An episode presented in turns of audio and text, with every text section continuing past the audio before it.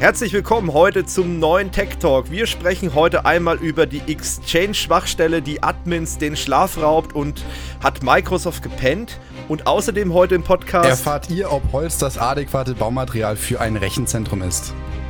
Das Ganze gibt's nach dem Intro. Bis gleich.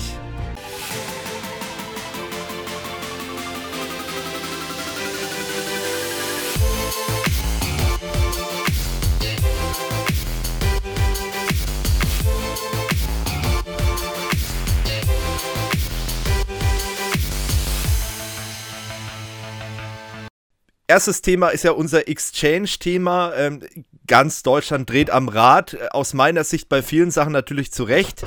Das BSI muss jetzt, ähm, sag ich mal, mehr arbeiten als sonst.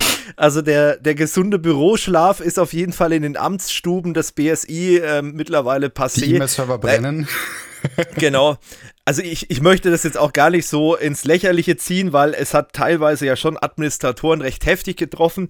Ähm, was möchte ich heute machen mit euch im Podcast? Also einmal möchte ich natürlich darauf eingehen, was ist eigentlich passiert, was könnt ihr machen als Administratoren. Ich habe mich in der letzten Woche äh, natürlich äh, berufsbedingt sehr intensiv damit beschäftigt, ähm, auch äh, für Kunden von Kurs of Use Services.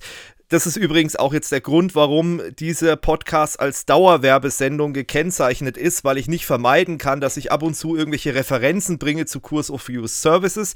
Was ist Kurs of Use Services? Nochmal in zwei Sätzen.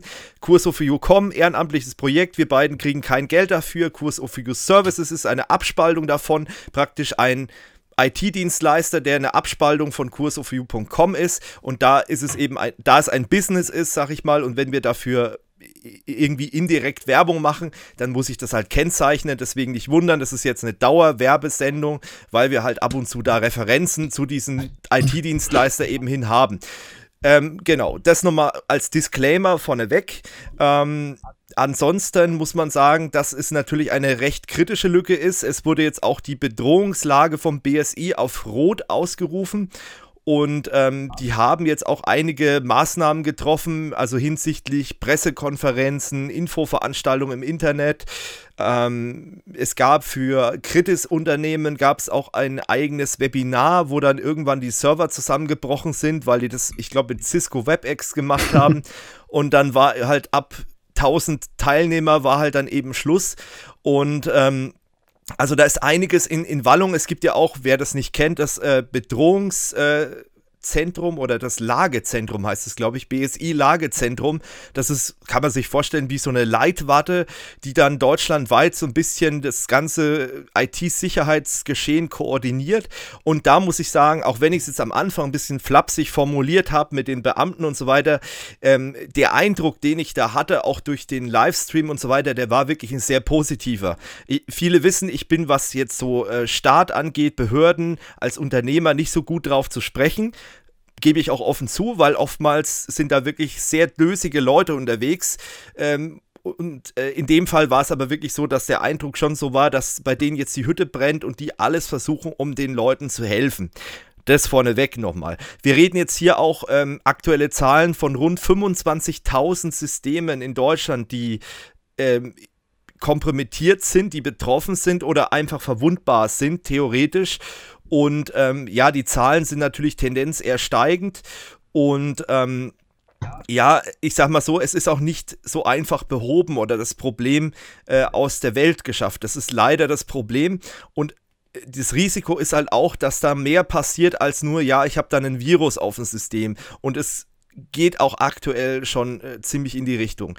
Jetzt zu, dem, zu der Konstellation noch. David ist heute so ein bisschen euer Anwalt, euer Anwalt des Zuhörers. Genau der wird mich so ein bisschen auch fragen und so weiter. Viele Sachen weiß er natürlich auch selbst. Also, falls ihr dann denkt, sag mal, der David, der ist heute aber sehr inkompetent und, und ist heute ein bisschen, steht heute auf dem Schlauch. Nee, das ist äh, bewusst so, äh, weil letztendlich ich kann mich ja schlecht selbst interviewen und vielleicht findet David noch die ein oder andere Sache, die ich vielleicht vergesse zu erwähnen, weil es ist halt wirklich ein, ein sehr weites Feld. Wir werden jetzt auch hier in der nächsten halben, dreiviertel Stunde keinen äh, forensischen Deep Dive machen in irgendwelche äh, Exchange-Geschichten, weil das ist halt einfach, das können wir jetzt hier nicht mal eben so kurz abhandeln. Ähm, auch hier der Disclaimer noch, hier keine Rechtsberatung. Wir sind, äh, wir haften für nichts, was wir hier erklären, ähm, sondern es ist einfach nur unsere Erfahrung, unser, äh, was wir halt jetzt auch mit Kurs of View Services gesammelt haben und vielleicht auch der gesunde Admin-Menschenverstand, der da äh, waltet. Und äh, deswegen können wir natürlich auch keine Haftung dafür übernehmen und es ist auch keine verbindliche Beratung, wie ihr euer Systeme aufzubauen habt. Das vorneweg schon mal. Äh, nicht, dass uns da noch irgendwas böse nachgesagt wird. Jo, dann äh, erstmal, was ist überhaupt ein Exchange-Server? Vielleicht für die Leute, die ich da erstmal abholen muss, die vielleicht in, in dem Bereich äh, IBM eher unterwegs sind oder sonst wo, äh, Linux zum Beispiel. Ähm, ein Exchange-Server ist ein, ein Kollaborationstool von Microsoft, was als Basis unten drunter eigentlich einen, einen Mail-Server hat, aber du kannst halt viel mehr damit machen. Du kannst Kalender teilen untereinander, du kannst Aufgaben scheren, du kannst Notizen teilen, du kannst ähm, Ressourcen buchen zum Beispiel wie ähm, Besprechungsräume, Beamer, Autos, wie auch immer. Und das wird in einem Kalender angezeigt. Ähm, und das ganze System nennt sich halt Microsoft Exchange. Und Microsoft Exchange ist halt eher diese On-Premise-Variante. Also was die Leute in der Firma stehen haben, im eigenen Serverraum, Rechenzentrum, wie auch immer. Und ähm, jetzt neu ist halt so die letzten Jahre aufgekommen, dass es halt auch mit der Cloud-Plattform von Microsoft verheiratet wird, also mit Office 365. Dort gibt es zum Beispiel auch den Exchange Online. Ähm, und das ist diese ganze Konstellation, was dieser Exchange macht. Einmal halt Mail-Transport, aber eben halt auch noch so ein paar Kollaborationsgeschichten. Und ähm, das kann man so unter dem Begriff Exchange zusammenfassen. Und das Ding ist halt sehr weit verbreitet. Also wer jetzt nicht so im Business-Umfeld, ich weiß wir haben auch einige Zuhörer, die jetzt nicht unbedingt Administratoren sind, ähm, die werden das wohl privat eher weniger kennen. Also ich persönlich kenne niemanden, der privat einen Exchange betreibt, also außer mich selber vielleicht. ich, ich hatte vor einigen Jahren mal einen Exchange, ähm, habe das aber dann relativ schnell ähm, sein gelassen, weil das ist auch sehr aufwendig. Das ist auch gleichzeitig so ein bisschen das Problem, warum diese Lücke halt jetzt äh, hat, äh, zuschlägt, weil das halt nicht so einfach zu verwalten ist und auch ein, je nachdem, wie groß die Firma ist, halt ein riesengroßes äh, Konstrukt werden kann. Wenn du es dann halt auch noch hochverfügbar haben möchtest, wenn du, äh, keine Ahnung, dann Load Balancing betreiben musst, weil du so viele User auf dem System hast, dass es halt performancemäßig Probleme geben könnte. Das kann halt schon ganz schön äh, heftig werden irgendwann, ab einer gewissen Unternehmensgröße. Ähm, genau. Dann würde ich sagen, kommen wir mal zu dem Thema, wer, was für Systeme sind eigentlich betroffen. Ne? Also es gibt ja dann verschiedenste Versionen von Exchange und äh, so wie es aussieht, gibt es wohl die Schwachstelle ab Exchange 2010. Also wer einen Exchange 2010 hat oder 2013, 2016 oder sogar 2019, äh, der ist auf jeden Fall von dieser ganzen Geschichte betroffen. Also da äh, muss man auf jeden Fall handeln. Ähm, ganz oft kommt dann auch die Frage auf, äh, ist denn auch Office 365 betroffen? Das ist dann auch immer so die Frage. Äh, und das kann man nicht so ganz äh, deutlich, eindeutig beantworten mit Ja und Nein. Es kommt nämlich darauf an. Es kommt darauf an, wie ihr Exchange verwendet. Wenn ihr Exchange wirklich zu 100% in der Cloud betreibt, also sprich, äh, ihr habt keinen Exchange mehr vor Ort bei euch on-premise stehen, dann ist es äh, kein Problem, weil die Cloud war nicht betroffen. Warum auch immer, man vermutet oder man munkelt, andere Infrastruktur, andere Architektur von äh, anderer Quellcode vielleicht sogar. Es funktioniert ja auch ein bisschen anders als der On-Premise Exchange. Äh, dann ist es kein Problem. Dann habt, könnt ihr aufatmen, könnt sagen, okay, alles gut, äh, wir brauchen erstmal nichts machen. Habt ihr aber die Konstellation mit einem sogenannten Hybrid-Exchange, das gibt es ja auch. Du kannst Exchange so betreiben, dass du einen Teil in der Cloud hast und einen Teil on-premise. Und das kann man, das ist eigentlich eine super Sache, weil erstens mal, wenn du als Unternehmen in die Cloud migrierst, dann kannst du das Step by Step machen, Postfach für Postfach. Du hast noch Postfächer on-premise, du hast Postfächer in der Cloud. Du kannst zum Beispiel auch äh, sagen, wenn du jetzt gewisse Regularien hast oder Datenschutz oder was auch immer, ähm, dass du bestimmte Postfächer on-premise halten möchtest, dann kannst du das weiterhin machen äh, und kannst aber auch Postfächer in die Cloud schieben. Du bist eigentlich voll flexibel. Du kannst zum Beispiel auch den Mail-Transport, kannst du weiterhin auch lokal abwickeln, dass du sagst, äh, wenn eine E-Mail verschickt wird, dann geht die aber weiterhin über meine lokale Infrastruktur, über meinen Mail-Gateway, über meine Firewall, über meinen lokalen Exchange. Und dieses Hybridmodell ist ebenfalls betroffen. Also wenn man das so betreibt in diesem Modell, dann bist du auf jeden Fall betroffen, dann solltest du auch dein, deine Exchange-Umgebung äh, überprüfen. Und ja, dann ist natürlich die Frage auch, äh, seit wann äh, gibt es diese Sicherheitslücke? Ähm, das ist auch so ein bisschen schwierig, ähm, das zu sagen. Was auf jeden Fall feststeht, und das ist auch so ein bisschen was, wo man sagen muss, da hat sich Microsoft nicht so mit Ruhm bekleckert, weil es ist angeblich seit Oktober bekannt gewesen, dass da irgendwas vorhanden ist, dass es da irgendwas gibt und ähm, Microsoft, also in der einen BSI-Veranstaltung ähm, war auch ein Mitarbeiter von Microsoft, der hat sich da natürlich so ein bisschen rausgeredet mit, naja, dadurch, dass so, so ein Update zu installieren, ist ja so kompliziert und das ist so schwierig. Ähm, und deswegen möchte man halt die Kunden nicht ständig damit belasten, was halt schwierig ist, ne? Weil lieber mal ein Update zu viel oder mehr eingespielt und dafür halt sicher. Also Microsoft hat da auch nicht so ganz mit offenen Karten gespielt. Das ist irgendwie so ein bisschen, ähm, bisschen schwierig. Und ja, das, das könnte vielleicht den, den, äh, den einen oder anderen auch ein bisschen verunsichert haben. Warum reagiert Microsoft da so? Ähm, ja, ansonsten äh, gibt es natürlich, ich, ich weiß ja nicht, wie das andere Hersteller machen, aber ich denke mal, äh, das ist auch, das kommt auch mal in anderen, bei anderen Bereichen vor, also IBM oder so. Ja. Jetzt Blick auf David, könnte natürlich sein, man möchte natürlich keinem Unternehmen was unterstellen, aber es ist nie angenehm, äh, mit, einer, mit einer Schwachstelle nach außen zu gehen. Ja. Also Aber das heißt jetzt für mich, also jetzt meinst du, die Sicherheitslücke ist wohl schon bekannt. Äh, nachdem es jetzt auch in den alten Versionen drin ist, könnte es ja auch bedeuten, dass die schon seit etlichen Jahren vorhanden ist potenziell. Genau, genau. Also das ist ja auch was, da, das sagt auch Microsoft jetzt nicht genau, äh, seit wann ist die eigentlich jetzt, äh, in, ab welcher Version ist die jetzt konkret reingekommen oder haben wir die reingepatcht mit einem Update? Das kann sein, dass diese Lücke seit einigen Jahren genutzt wird.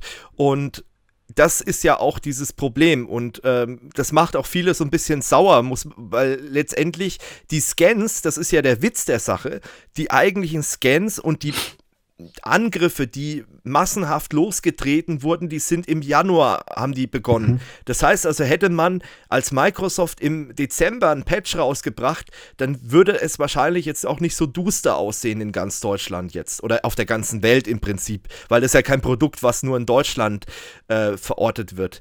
Man muss allerdings dazu sagen, Deutschland hat eine gewisse wie soll ich sagen, eine gewisse höhere Relevanz, weil wir sind ja so ein bisschen Cloud-Skeptiker. Wenn man das mal weltweit sieht, ist Deutschland ja schon ein mhm. Land, was sehr gerne mal nicht in die Cloud wechselt. Und das ist halt, das fällt uns jetzt auf die Füße. Ich möchte das aber jetzt nicht endgültig bewerten. Ich meine, Zuhörer von uns wissen, wir sind mit Kurs of You sehr viel in der Cloud, aber wir haben eine Private Cloud, also für unsere eigenen Systeme. Wir nutzen auch Public Cloud Dienste. Ähm, aber wir haben sehr viel in der Private Cloud und deswegen, ich bin jetzt kein Cloud-Skeptiker, das ist ein bisschen wie bei Corona, ja. aber ich bin kein Cloud-Skeptiker, aber ähm, man muss halt gucken, wann macht es Sinn, in die Cloud zu gehen. So, und äh, bisher muss ich sagen, gab es schon immer noch Use Cases, wo ich gesagt habe, yo, ein Exchange on-premise macht auf jeden Fall Sinn für manche Unternehmen. Und das ist halt jetzt so ein bisschen die Krux an der Sache, dass wir halt trotzdem sehr, sehr viele Betroffene haben. Ähm, die es unter Umständen gar nicht wissen oder gar nicht mitbekommen, dass sie betroffen sind. Was mich jetzt so ein bisschen dabei wundert bei der ganzen Sache, ich meine, bei Microsoft ist ja irgendwie alles vernetzt, Telemetrie und so weiter. Es wird irgendwie damit geworben, dass große Anwender mit ähm, Advanced Threat Protection geschützt werden. Weiß ich nicht, bekommen die Tools das nicht mit? Funktioniert das nicht richtig? Haben die bei Microsoft da einfach gepennt oder? Hm. Also ist auch eine, eine sehr gute Frage. Ähm, man dadurch, also für mich ist halt auch so ein bisschen Punkt äh, an der Stelle, warum hat, warum ist Office 365 nicht betroffen? Hat vielleicht ein Security Analyst bei Microsoft das schon viel früher gesehen, durch die ganzen, wie du sagst, durch, durch die Advanced Threat Protection, durch irgendwelche Log-Auswertungen und die Cloud wurde relativ schnell gepatcht. Das kann sein, das ist natürlich alles Mutmaßen, Mutmaßung. Ähm, da ist ja auch, wie soll ich sagen, da spielt auch mit rein, dass natürlich diese Angriffe jetzt im, im ersten Ausbau nicht unbedingt von irgendwelchen Script-Kiddies ausgegangen sind, sondern Microsoft bezeichnet ja da auch diese Hafnium ähm, oder Hafnium-Gruppierung, äh, Hacker-Gruppierung aus China, ähm, die wohl oder übel auch so ein bisschen staatlich mit äh, motiviert ist an der ganzen Geschichte. Möchte ich jetzt auch nicht in die Details gehen, weil so diese ganzen geopolitischen Geschichten hat mit Kurs of You oder mit unserem Tech-Channel jetzt erstmal nichts zu tun. Äh, was man aber halt weiß jetzt, dass es wahrscheinlich auch politisch motiviert ist.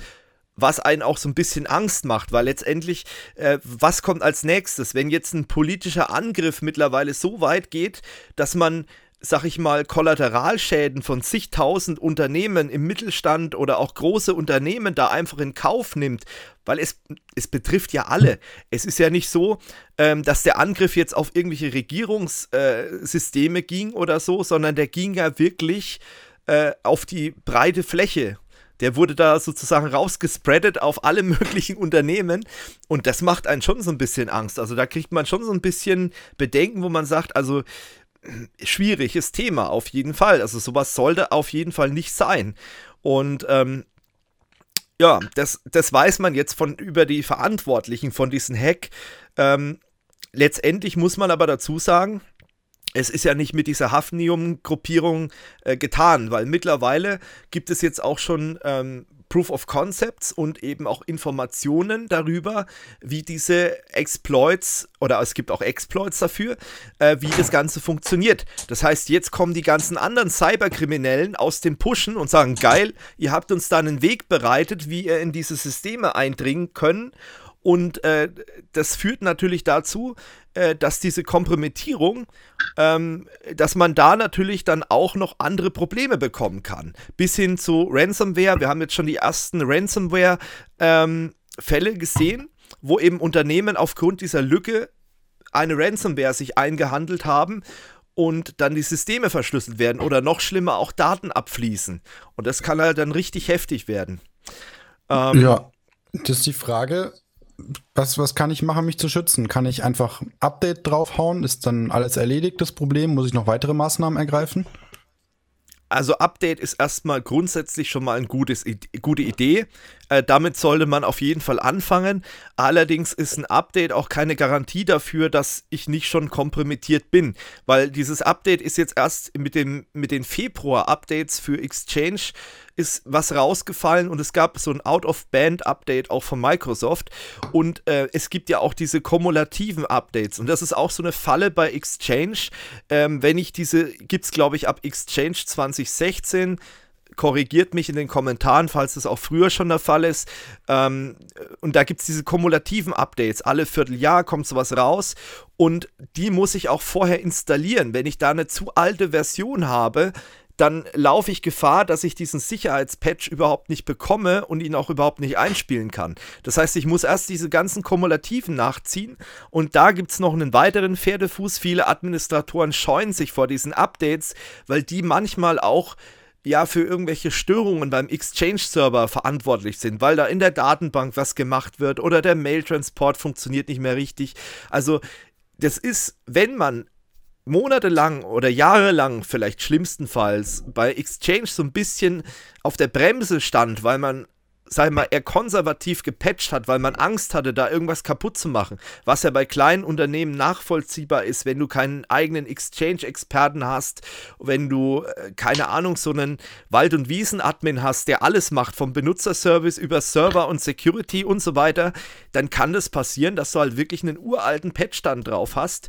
Und das ist dann halt schon eher, eher heftig, sag ich mal. Und dann muss man diese, diese Updates eben nachholen und das kann durchaus dauern. Also ein Kunde von, von uns, der hat wirklich, ähm, ja, so ein, vielleicht Nettozeit sechs, sieben Stunden Patches installiert. Also das ist schon heftig. Mhm. Ähm, Und wenn je nachdem, wie die Konstellation dieser Exchange-Umgebung hat, er ist, bedeutet das unter Umständen auch 5, 6 Stunden Downtime von dem Exchange. Ähm, wenn es ein Cluster ist, mehrere Server und so weiter und so fort. Also man kann ja bei Exchange, was ein Vorteil ist, auch ein Nachteil ist, äh, kann man ja auch Sachen auf mehrere Systeme aufteilen. Auf Mail-Transport, auf die Datenbank kannst du aufteilen. Äh, Access-Server, also du kannst das Ding beliebig äh, auseinanderstellen und kannst es auch clustern und wie auch immer. Und je nachdem, wie die Konstellation ist, dauert es halt Ewigkeiten. So, das ist jetzt die Update-Geschichte. Aber damit ist es nicht getan. Ähm, es gibt die Möglichkeit, ähm, dass man mit Scripts, also es gibt so Check-Skripte von Microsoft, auch äh, auf Git gibt es da ein paar Skripte, da allerdings vorsichtig, nutzt die offiziellen oder seriöse Quellen dafür. Wir verlinken das natürlich in den Show Notes. Und da bekommt ihr so PowerShell-Scripts, ähm, für, die, für die Exchange Shell, ähm, die ihr da ausführen könnt, die euch einen Report zurückliefern, ähm, der euch dann sagt, ob ihr kompromittiert seid oder eben nicht kompromittiert seid. Und ähm, das sollte man auf jeden Fall tun. Ähm, was hilft zusätzlich noch, es gibt dieses, diesen Security Analyzer oder Safety Scanner von Microsoft, den sollte man auf jeden Fall auch ähm, mal ähm, durchlaufen lassen. Und wie gesagt, das ist alles unabhängig davon, ob ich jetzt ein, äh, ob ich die Updates drauf habe oder nicht. Man sollte das auf jeden Fall tun. Ähm, was auch noch wichtig ist, man sollte seine Active Directory im Blick halten. Also sein, für Leute, die nicht wissen, was es ist, ein, ein zentrales Benutzerverzeichnis von, von, für Windows-Systeme, für Unternehmen. Da sind alle Benutzerkonten hinterlegt, da sind Gruppenberechtigungen hinterlegt, da sind auch Group Policies, also Richtlinien hinterlegt.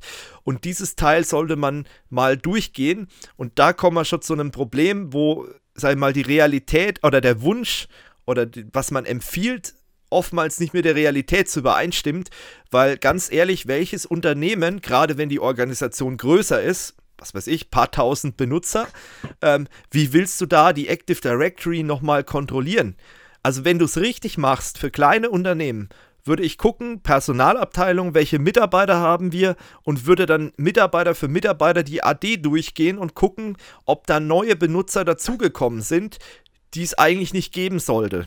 Weil natürlich diese Schwachstelle, wenn die ausgenutzt wird, äh, kann man von dem Exchange auf beliebige andere Systeme weitergehen. Je nachdem, wie gut das System isoliert ist, kann man da weiter auf andere Systeme hüpfen. Und das macht die Sache halt äh, richtig komplex und halt auch saumäßig aufwendig. Also ich, ich weiß nicht, welche Unternehmen vor, ähm, zuletzt oder welches Unternehmen vor, vor ein paar Monaten vielleicht zuletzt mal seine AD durchgeguckt hat. Das sind wohl die wenigsten, würde ich mal behaupten. Aber das könnte man mal machen. Ähm, das wäre so ein, ein, eine Idee, was man auf jeden Fall machen sollte. Gibt es irgendwelche seltsamen Benutzer, die vorher nicht da waren? Äh, Gibt es vielleicht auch seltsame Login-Versuche im System? Da kann man die Systemlogs durchschauen.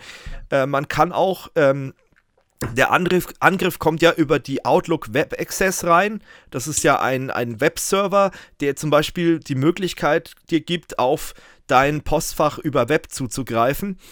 Und ähm, da sollte man halt auch mal in diesen Webserver-Logs nachgucken, ob es da irgendwelche seltsamen Anmeldeversuche gibt äh, oder zu seltsamen Anmeldeversuchen gekommen ist. Wenn man eine Firewall davor hat, was ich natürlich jeden raten würde, ähm, kann man da auch nochmal in die Logs schauen.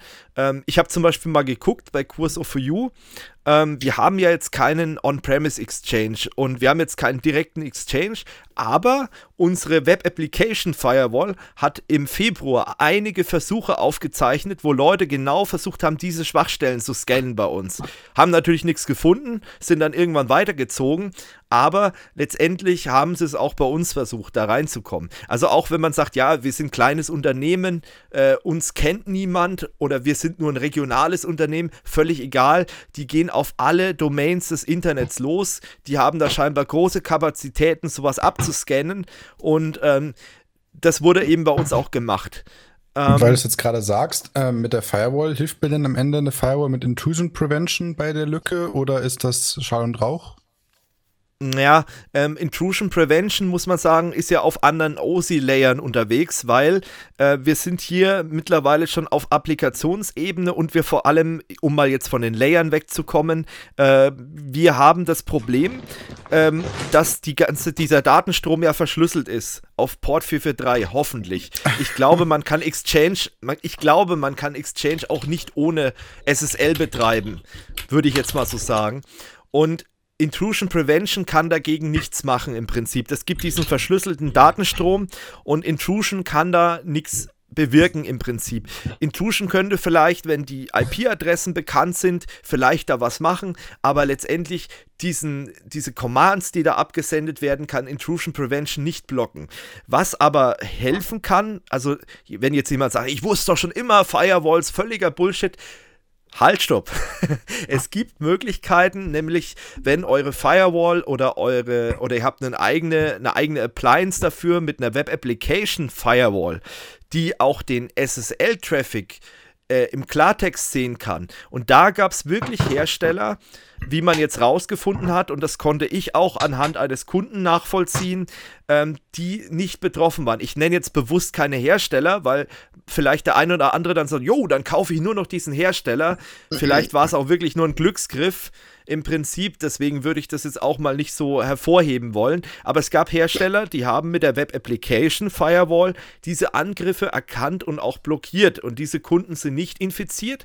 Und Kunden, die halt den gleichen Hersteller hatten, aber einfach nur über, über Nutting, also über eine Port-Weiterleitung, den Server ins Internet gestellt haben, die waren betroffen, weil eben die Firewall diesen Datenstrom nicht so analysieren konnte, äh, weil da eben nur die Intrusion Prevention drüber lief. Also das ist dann so eine Geschichte, da muss man aufpassen.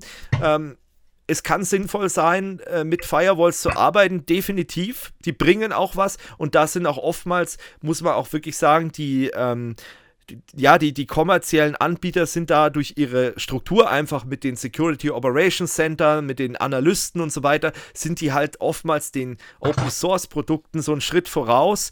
Also wenn jetzt jemand irgendwie eine Open Source Firewall im Einsatz hat, die kriegen halt meistens diese Angriffsinformation erst ein paar Stunden oder Tage später und dann kann es halt unter Umständen zu, schon zu spät sein.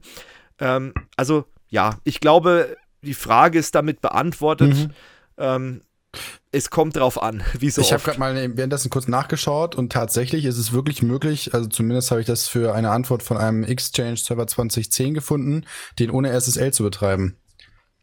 Okay, also, ja gut. Das, äh, Heftig. das, das finde ich auch gerade ganz spannend bei der Sache. Aber wie, wie gesagt, jetzt sagen wir mal, ich bin kompromittiert, ich habe das festgestellt. Was muss ich melden? Muss ich äh, wegen DSGVO irgendwelche Sachen äh, einleiten? Ja. Muss ich vielleicht an Datenschutzbehörden? Ich meine, Datenschutzbeauftragter, denke ich mal, muss das so oder so, wenn die Firmen das haben, mitbekommen. Muss ich das irgendwie anzeigen? Ja, also genau, da gibt es mehrere Sachen. Also einmal natürlich, äh, wenn ihr einen Datenschutzbeauftragten habt, dann müsst ihr den auf jeden Fall mit ins Boot nehmen, weil äh, sowas ist auf jeden Fall auch meldepflichtig. Wenn da irgendwelche Daten abhanden kommen, ihr müsst es melden. Das ist natürlich ein, ein PR-Debakel, ähm, sondersgleichen. Das heißt also, man sollte vielleicht da auch mal gucken, ähm, wenn, wenn es dazu gekommen ist, dass man sich da auch Experten mit ins Haus holt und dass man das forensisch aufbereitet kostet ein Schweinegeld, ich weiß, ähm, aber letztendlich äh, ist es für fürs Unternehmen halt auch eine Katastrophe und man muss halt gucken, äh, welche Daten sind abgeflossen, wenn man das überhaupt gucken kann. Äh, da ist natürlich auch wieder das Thema ähm, Logging und Monitoring und so weiter, spielt da alles mit rein, äh, was natürlich Datenschützer auch nicht so gern sehen, aber im gleichen Zug soll man denen dann auch beweisen, dass keine Daten abgeflossen sind und da beißt sich so ein bisschen ja, der Hund in Schwanz, aber es ist halt immer so das übliche Hin und Her beim Datenschutz. Es ist auf jeden Fall meldepflichtig, also DSGVO-mäßig ist es auf jeden Fall, wie gesagt, kein Anwalt, aber sowas ist auf jeden Fall meldepflichtig aus meinem Ermessen heraus. Und was auch immer, das äh, wissen viele auch nicht, was auch immer wichtig ist, bei sowas auch immer Anzeige erstatten. Das kann auch zum Beispiel Hintergründe haben, wenn man so eine, eine Versicherung hat und solche Geschichten, da muss man auch gewisse Sachen erfüllen. Also wenn jemand es gibt diese, wie heißen die, Cyber-Risikoversicherungen. Wenn man sowas zum Beispiel hat, dann muss man halt auch reagieren dementsprechend und sollte auch mal gucken, welche Voraussetzungen hast du bei der Versicherung. Ähm, also was muss man denn in so einem Fall tun, dass man da dann sich nicht noch irgendwie äh, schadensersatzmäßig oder Versicherungsbeiträge irgendwie verspielt, indem man sehr dilettantisch da handelt. Ähm, deswegen da wirklich mit Vorsicht äh, das Ganze zu genießen. Ähm, ja, also Meldepflicht definitiv, um es abzukürzen und ähm, sprecht mit eurem Datenschutzbeauftragten. Es ist sehr wahrscheinlich, dass ihr das auch öffentlich machen müsst, den Data Breach.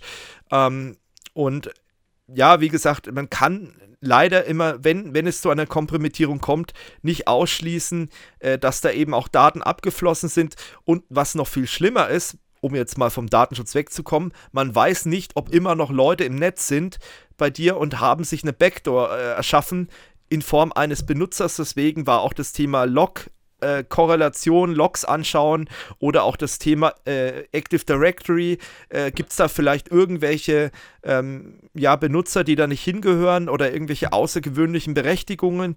Ähm, das spielt da alles mit rein. Also das sollte man unbedingt auch mit in äh, Betracht ziehen. Und was ich auch noch äh, mit betonen möchte, ähm, dass ich vermute, dass durch diesen Exchange-Hack, wir sind jetzt auf einem Mail-System, dass es vielleicht auch immer mehr Phishing-Attacken geben wird in Zukunft, die wirklich gut gemacht sind, weil die Phishing-Attacke nicht von außen kommt, sondern die Phishing-Mail direkt in den Exchange gepflanzt wurde. Und das hat natürlich nochmal eine ganz andere Brisanz, weil die Mail dann nämlich nicht mehr von extern kommt, sondern intern ist und vielleicht dann Leute noch mehr auf irgendwelche Phishing-Mails reinfallen. Also das kann auch nochmal ein Indiz dafür sein, dass man infiziert ist, wenn zum Beispiel intern ähm, Mails verschickt werden, die kein Mitarbeiter verschickt hat, also interne Spam-Hosts. Aber dafür brauche ich halt eine gewisse IT-Sicherheitsinfrastruktur, die halt in kleinen Firmen wohl eher weniger vorhanden ist, weil die halt relativ teuer ist. So eine gewisse, ähm, also so eine gewisse, wie sagt man, Transparenz bei dem Datenverkehr, also Data-Analyse innerhalb des Netzwerkes und so weiter, die Packet Inspection und solche Sachen das haben halt keine kleinen Unternehmen. Das ist halt das Problem an der Geschichte. Aber das wird, denke ich, noch kommen, dass wir dann intern auch noch Angriffe sehen. Also wenn der Angreifer im Netz ist, dass er da irgendwelche Köder auslegt, um noch an mehr Informationen ranzukommen. Weil du es gerade angesprochen hast, kleine Unternehmen. Ich meine, ähm, man, man bekommt es ja leider oft mit. Ne? In kleinen Unternehmen ist dann oft kein Geld mehr für die IT, braucht man dann eh nicht. Äh, ja, Virenschutz tut es dann schon. Hilft der bei der Schwachstelle? Ja, ähm, also Virenschutz ist auf jeden Fall eine Geschichte, die man mit in Betracht ziehen sollte. Also ich bin auch, ihr habt es ja öfters gehört, ich bin auch jemand, der sagt, Virenschutz äh, braucht man auf jeden Fall. Das hat einmal, natürlich ist es wie, wie ein Airbag. Also ich meine, wenn ich mit 200 gegen Brückenpfeiler fahre, dann hilft der Airbag auch nichts. Aber er hilft trotzdem bei gewissen Unfällen und so ist es halt auch beim Virenschutz. Ähm, plus halt viele Virenschutzsysteme, gerade im Business-Bereich, die haben ja mehr als diese klassische Signaturprüfung. Die haben einen Schwachstellen-Scanner mit integriert, die haben eine Endpoint Detection and Response, wo man solche Angriffe nachvollziehen kann. Die haben äh, ja auch Verhaltenserkennung drin, die mit KI arbeitet. Die haben Intrusion Prevention für den Endpoint. Also da ist mittlerweile viel, viel mehr drin als so der klassische Virenscanner, den man vielleicht, deswegen Virenscanner trifft es eigentlich nicht mehr. Das ist eine Endpoint Protection. Wenn man sowas im Einsatz hat, dann ist es auf jeden Fall schon mal ein guter Ansatz. Und ich habe auch einige, einige Produkte auf dem Markt jetzt gesehen, äh, ich nenne hier keine Namen. Ihr bekommt jetzt heute keine Namen von mir genannt. Aber es gab einige Systeme, die habe ich gesehen, die definitiv was gebracht haben in Bezug auf diese Schwachstellen.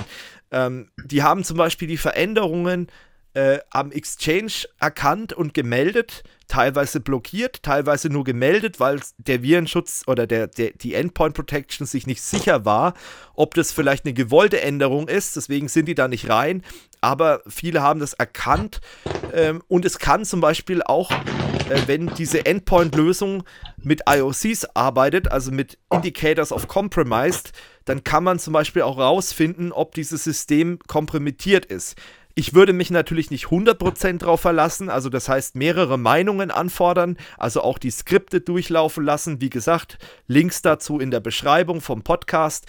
Aber ich bin mir, ich bin davon überzeugt, dass es eine ganz gute Hilfe ist und dass auch immer mehr äh, Endpoint Protection Hersteller, also nehmen wir mal das Wort Virenscanner weg, Endpoint Protection Hersteller, dass die auch vermehrt jetzt wirklich Pattern dafür schreiben, um solche Sachen zu erkennen. Und da vielleicht auch noch der Tipp, wenn man so ein System hat, Exchange runterfahren, Boot-CD rein und mal mit einer Boot-CD von diversen, also nicht nur mit einer, sondern auch mit anderen Boot-CDs von anderen Herstellern mal den Exchange wirklich komplett offline scannen mit einem Live-System. Es ist natürlich scheiße, weil man hat eine Downtime vom Exchange, definitiv. Aber das würde ich auf jeden Fall empfehlen, auch mal zu tun, ähm, weil da könnte man vielleicht auch noch die ein oder andere Überraschung erleben und vielleicht auch erkennen, äh, ob der Exchange kompromittiert ist oder nicht. Das nur mal so als Tipp. Ansonsten Virenscanner oder Endpoint Protection definitiv, wenn es geht, auf alle Systeme drauf. Das hat auch eine versicherungstechnische Komponente. Ähm, und heutzutage kann man Endpoint Protection, wenn es nicht die absolute graddeligste Lösung ist, die es auf dem Markt gibt, kann man sagen, dass die auch mittlerweile Systeme nicht mehr so beeinflussen, wie es vor einigen Jahren noch war. Also wo ich mit IT angefangen habe, da war es teilweise wirklich schlimm. Da musste man kilometerweite Exclusion-Skripte schreiben für Endpoint Protection, damit die nicht deine kompletten Systeme runtergezogen hat. Ähm, mittlerweile ist es doch schon so, dass der ja, die, die Lösung auch sehr optimiert wird von den Herstellern, weil die wissen ganz genau, was sie für einen Ruf hatten über die letzten Jahre und da wird auch ziemlich intensiv dran gearbeitet. Also wenn man sich da auf dem Markt umguckt, also die ganzen, sagen wir so, die Top 10 der Hersteller, äh, die auch durchweg gute Ergebnisse liefern, sowohl bei Erkennung als auch bei, bei Performance, die haben auch mittlerweile wirklich ihre Systeme so weit im Griff, dass es nicht mehr zu solchen extremen Geschichten kommt. Aber ja, man muss sagen, leider hat der AV oder allgemein die Endpoint Protection keinen so guten Ruf, gerade bei Administratoren, die nicht im Security-Bereich arbeiten. Und äh, finde ich völlig zu Unrecht. Ähm, man muss halt nur wissen, was man macht. Und das ist halt leider, du hast es ja gerade gesagt, es gibt kleine Unternehmen, die stehen jetzt vor einem Scherbenhaufen, ein Admin für zig Systeme und der macht Exchange so nebenbei. Ähm, der hat sich vielleicht auch nicht getraut, die Updates einzuspielen. Also beschissener, Entschuldigung, aber beschissener kann es kaum laufen. Ähm, und da muss man auch wirklich sagen, Leute, also auch an Admins, die zuhören jetzt unter uns, äh, Leute, es ist keine Schande, sich da externe Hilfe zu holen. Ähm, wenn ihr da nicht sicher in dem Gebiet seid, äh, holt euch externe Hilfe. Es gibt genügend Unternehmen, die da Experten sitzen haben. Das BSI kann euch auch zum Teil helfen. Die können euch auch Leute vermitteln. Es gibt einen ähm, Katalog vom BSI. Da ist auch unter anderem auch Kurs of Use Services gelistet. Da sind IT-Unternehmen gelistet, die halt auch sich spezialisieren auf IT-Sicherheit. Ähm, und da könnt ihr auch nachgucken, welche Unternehmen damit drin sind.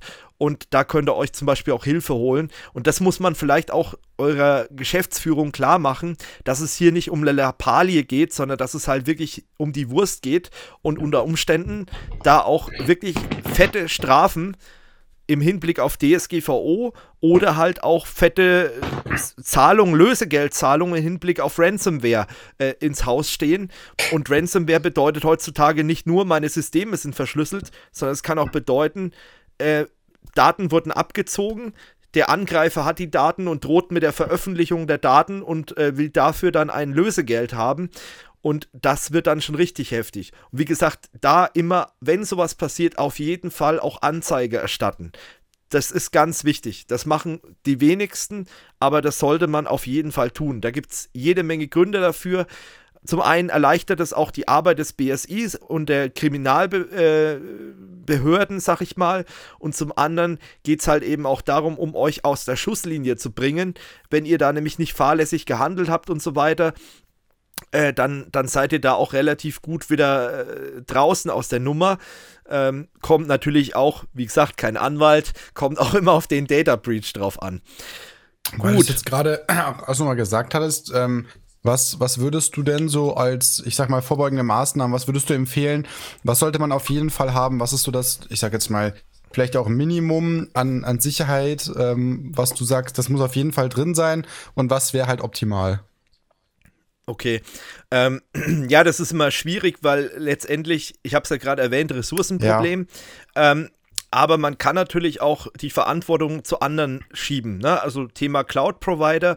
Ähm, wenn man jetzt ganz kritische, also in einem Unternehmen arbeitet, was äh, wirklich ganz, ganz kritisch unterwegs ist, dann sollte man vielleicht überlegen, also äh, ob man nicht die Systeme generell hinter den VPN packt. Ne? Damit, das ist auch so ein Tipp, ähm, den sollte ich vielleicht mal allgemein Administratoren geben, ähm, die wirklich jetzt nicht so die Zeit haben, ihre Systeme immer aktuell zu halten und so.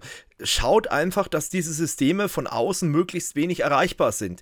Ähm, das befreit euch natürlich nicht vorm Patchen, definitiv nicht, aber es verschafft euch Luft und in dem Moment wäre das halt die Rettung gewesen, weil die Lücke war ja nicht äh, über VPN, über das VPN-Protokoll, sondern die Lücke war halt definitiv auf der OVA oder auf dem Exchange Control Center. Ähm, und das ist halt über Web von außen erreichbar bei vielen Unternehmen. Und das, wenn man hinter den VPN packt, ähm, ist es erstmal weg. Ich weiß, es ist vielleicht nicht so komfortabel, aber sehr effektiv. Und das trifft halt bei vielen Business-Anwendungen zu. So, aber jetzt mal so grundlegend, naja, äh, Protokollierung, ganz wichtiges Thema. Also man sollte möglichst viel protokollieren, braucht halt auch wieder Speicherplatz, braucht auch wieder ähm, ja, Ressourcen auf dem System, weil natürlich alles, was geschrieben wird, muss auch verarbeitet werden, logischerweise. Ähm, Update habe ich ja gerade schon erwähnt, ganz wichtig, Virenschutz bzw. Endpoint Protection auf jeden Fall. Da kann man vielleicht sogar so weit gehen, es gibt ja diese Endpoint Detection and Response Lösungen ähm, oder auch Managed äh, Detection and Response Systeme, also wo dann andere Unternehmen, also es gibt da genügend IT-Security-Unternehmen. Wir haben auch auf der ITSA schon Unternehmen interviewt, die das anbieten, ähm, die praktisch dann ein Security Operations Center betreiben und die bekommen eure Logs und die werten eure Logs aus und wenn irgendwas passiert, dann informieren die euch oder sie die greifen auch direkt ein. Ähm, das kostet Geld, definitiv. Muss man halt gucken, ob man das Geld von der Geschäftsführung oder von, von den Führungspersönlichkeiten gelockert bekommt. Aber es gibt einige Argumente, gerade wenn man sich ITler vor Ort spart, solche Systeme einfach einzusetzen, weil dann kann man ruhiger schlafen und man hat eben halt auch äh, sogenannte Notfallkontakte, das wäre der nächste Punkt, äh, die dann in, in so einem Fall angerufen werden können oder im besten Fall dich sogar selbst informieren, dass da ein Problem besteht und vielleicht sogar schon mit Lösungen ankommen und dir da weiterhelfen können. Ähm, ja, des Weiteren natürlich Notfallplanung, A und O. Wir kommen dann gleich noch zu einem Thema, wo auch Notfallplanung äh, das A und O ist, ähm, wo auch Disaster Recovery Konzepte mit reinspielen ähm, wir hatten das Thema Exchange ja auch, äh, Exchange in Verbindung mit Active Directory. Das ist ja eng verzahnt, Benutzerverzeichnis, Berechtigungen und Exchange, äh, dass man da vielleicht ein, ein Berechtigungskonzept fährt oder das auch mal überprüft. Muss denn der Administrator mit dem gleichen Account, wo er die AD administriert, auch im Internet surfen oder seine E-Mails abrufen? Nein, muss er nicht. Das kann man trennen voneinander. Zwei-Faktor-Authentifizierung ist auch so ein Thema. Zwei-Faktor-Authentisierung wird halt oftmals aus Bequemlichkeit nicht verwendet, weil man muss da mehr machen, aber es ist halt trotzdem sehr effektiv. Ähm, ja, Backup, Backup, Backup. Äh, kein Backup, kein Mitleid. Man kann es nicht oft genug sagen. Das ist da auch der Fall.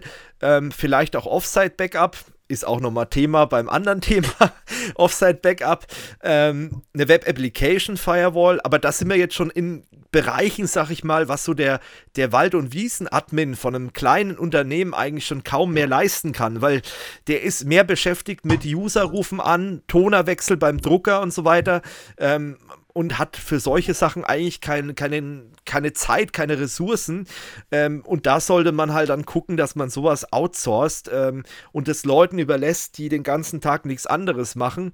Ähm, aber wie gesagt, in dem Fall zwei, Zwei-Faktor-Authentisierung oder auch eben die Web Application Firewall ist schon eigentlich ein wichtiges System. Ähm, Intrusion Prevention hat man ja schon besprochen, hätte in dem Fall jetzt nichts gebracht. Äh, ist aber durchaus eine sinnvolle Methodik, um eben seine Systeme zu schützen. Ähm, dann VLAN-Segmentierung oder sogar Mikrosegmentierung, also je nachdem, wie groß das Netzwerk ist. Ähm, es ist sehr aufwendig, definitiv. Spreche ich aus eigener Erfahrung. Wir bei Kurs for You, wir betreiben Mikrosegmentierung. Das bedeutet, jeder Server bei uns im Netz, im Rechenzentrum oder auch äh, on-premise, wobei wir da mittlerweile eigentlich nichts mehr haben, großartig. Aber jeder, Rechen äh, jeder Server im Rechenzentrum ist in einem eigenen VLAN-Segment und kann nur über eine Firewall zu anderen Serversystemen oder ins Internet zugreifen. Das heißt, es gibt keine Verbindung, die nicht über eine Firewall gegangen ist. Ähm, dementsprechend hat man eine höhere Sichtbarkeit im Netz, man kann mehr nachvollziehen und äh, kann in solchen Fällen halt eben besser handeln und eingreifen. Und äh, deswegen kann ich Segmentierung jeden ans Herz legen. Und wenn man wirklich Zeit und Ressourcen hat, dann könnte man sogar über Mikrosegmentierung nachdenken. Aber es ist halt auch sehr aufwendig, weil ich muss jede Verbindung explizit natürlich auf meiner Firewall freigeben. Bedingt auch, dass ich weiß, was für Kommunikation läuft da. Und wenn man das in ein, eine laufende Firma, die schon mit gewachsenen Strukturen unterwegs ist, wenn man sowas einführen möchte, das sorgt auf jeden Fall für Reibungspunkte und man muss sehr viel Zeit mitbringen und äh, Nerven, weil natürlich viele Leute, die wissen gar nicht, wie ihre Systeme kommunizieren und manche Hersteller, tut mir leid, aber die wissen es auch nicht. Da hast du den Support dran und der sagt, ja, auf welchen Ports kommunizieren wir eigentlich? Puh, keine Ahnung. Also bei dieser Segmentierung ist halt auch wichtig, dass man möglichst granular dann filtert und auch nur das durchlässt, ähm, was man wirklich durchlassen äh, möchte weil sonst bringt die Segmentierung auch nichts. Äh, und eine Ransomware oder so, die könnte dann halt auch ohne Probleme weiterspringen. Während wenn ich nur die Ports freigebe, die ich auch wirklich brauche, da muss auch die Ransomware erstmal einen Exploit finden, um da eben über diese Schnittstellen zu gehen. Ähm, wie gesagt, bringt sehr viel und moderne Firewall-Systeme, da kannst du mit Vorlagen arbeiten und dann macht es auch nicht so viel Arbeit. Wie gesagt, da spreche ich aus eigener Erfahrung. Ähm, dann kann man sowas machen, aber wenn das wirklich absolute Handarbeit ist und man vielleicht nur allein in der IT ist oder zu zweit oder so, äh, ja, schwierig. Würde nicht sagen, vergesst es, aber fangt vielleicht bei den neuen Servern damit an äh, und stellt es Stück für Stück um. Aber das braucht schon wirklich sehr, sehr viel Arbeit, Arbeitsaufwand. Ähm, Jo, also das sind so im Prinzip die, die ganzen Sachen, die ich empfehlen kann. Natürlich Log-Management, habe ja gesagt, Protokollierung. Also es bringt nichts, wenn die Logs nur äh, lokal auf dem System liegen, weil unter Umständen, wenn der Angreifer da drin ist, dann löscht er halt auch die Logs von dem Server. Also man sollte die, die Logs, somit wie sie anfallen, auch an ein Log-Management weiterschicken. Mit Syslog zum Beispiel oder eben über ein, ein SIEM-System, was bestimmte Konnektoren hat in Richtung Microsoft zum Beispiel oder in Richtung Firewall und äh, dass die Logs dann halt auch am besten äh, revisionssicher, ja, schwieriges Wort, aber oder halt, ja, ist es immer schwierig, weil revisionssicher hat so einen rechtlichen Charakter, aber halt möglichst sicher abspeichert und auch vor, vor ungewollten Löschen irgendwie schützt. Ähm, das sind so die ganzen Sachen und natürlich auch regelmäßige Prüfung durch den ja, durch die, durch die Endpoint Protection ist auch so ein Thema, dass man regelmäßig Jobs über die Systemlandschaft laufen lässt ähm, und dann einfach guckt, gibt es irgendwelche bekannten ähm, Schädlinge, die auf dem System sind oder irgendwelche seltsamen Dateien. Äh, das sollte man auch machen. Braucht jede Menge Performance. Ähm, ja, aber ohne Fleiß kein Preis, ne? um jetzt mal so einen blöden Spruch rauszuhauen. Ähm, jo, gut. Ich denke. Ich glaube, wir äh, haben soweit eigentlich alle Punkte ja. abgefrühstückt? Genau, wir haben uns nämlich mal so ein bisschen einen Schlachtplan geschrieben, weil das eben so wirklich vollumfassend ist. Und ich meine, wir haben heute den 15.03. Ähm, vers ich versuche das vielleicht morgen dann schon zu veröffentlichen, die Folge. Ähm, aber wie gesagt, wir können nicht ausschließen, dass sich die Lage, die ist sehr dynamisch, dass sich da nochmal einiges entwickelt. Ich habe heute auch schon mitgekriegt, dass es jetzt die ersten ähm, ja, Opfer von Ransomware gibt, ähm, die scheinbar über diese Lücke reingegangen sind. Diese Lücken werden jetzt natürlich auch von normalen Cyberkriminellen genutzt, also nicht nur von irgendwelchen, ja, von Hafnium, von dieser Hacker-Gruppierung. Äh, also das wird auf jeden Fall noch spannend und ich könnte mir vorstellen, dass wir in der nächsten normalen Folge vielleicht auch nochmal über Sachen reden. Äh, wenn ihr Fragen habt, das vielleicht auch noch. Wenn ihr Fragen habt, wenn ihr irgendwie was noch wissen wollt oder wenn wir noch was aufgreifen sollten bezüglich dieser Exchange-Thematik, ähm, dann schreibt es in die Kommentare auf jeden Fall. Schreibt uns eine E-Mail. Wir haben auch eine E-Mail-Adresse techtalk at kursoforyou.com ähm, und dann können wir da gerne nochmal drüber reden. Ähm, aber für mich war es jetzt erstmal so wichtig, dass wir einen Überblick geben dass wir da Leute abholen, dass wir vielleicht auch eine Hilfestellung geben. Ähm, vielleicht auch Leute, die es jetzt wirklich kalt erwischt hat, die wirklich nicht zu beneiden sind, muss ich ganz ehrlich sagen, äh, dass wir da irgendwie eine Hilfestellung geben. Und ein was noch, das habe ich noch vergessen, Thema vorbeugende Maßnahmen Awareness-Trainings, weil das ist jetzt eine absolute Ausnahmesituation. Die meisten Angriffe laufen immer noch über E-Mail und Phishing und solche Geschichten. Und da hilft halt wirklich am besten Awareness-Training bei den Mitarbeitern. Und da jetzt nochmal Hashtag Werbung. Kurs You Services bietet für euer Unternehmen auch Awareness-Training an. Ihr könnt bei uns sowas buchen. Dann machen wir das im Moment online. Wenn Corona sich ein bisschen beruhigt hat und wenn vielleicht alles vorbei ist, dann auch wieder on-premise. Also dann könnt ihr mich zum Beispiel auch buchen. Ich komme in euer Unternehmen und dann mache ich mit euch ein Security-Training. Das kann entweder anwenderorientiert sein, das kann aber auch zum Beispiel eher administratorenorientiert sein und dass wir da einfach mal über gewisse Szenarien sprechen oder auch mal was zeigen, ähm, wie ihr eure Systeme absichern könnt. Und wir bieten auch, das ist jetzt keine, ähm, ja, keine Rechtsberatung, das ist jetzt auch keine, äh, ja, sag ich mal, offizielle Zertifizierung, aber wir bieten auch interne Audits an.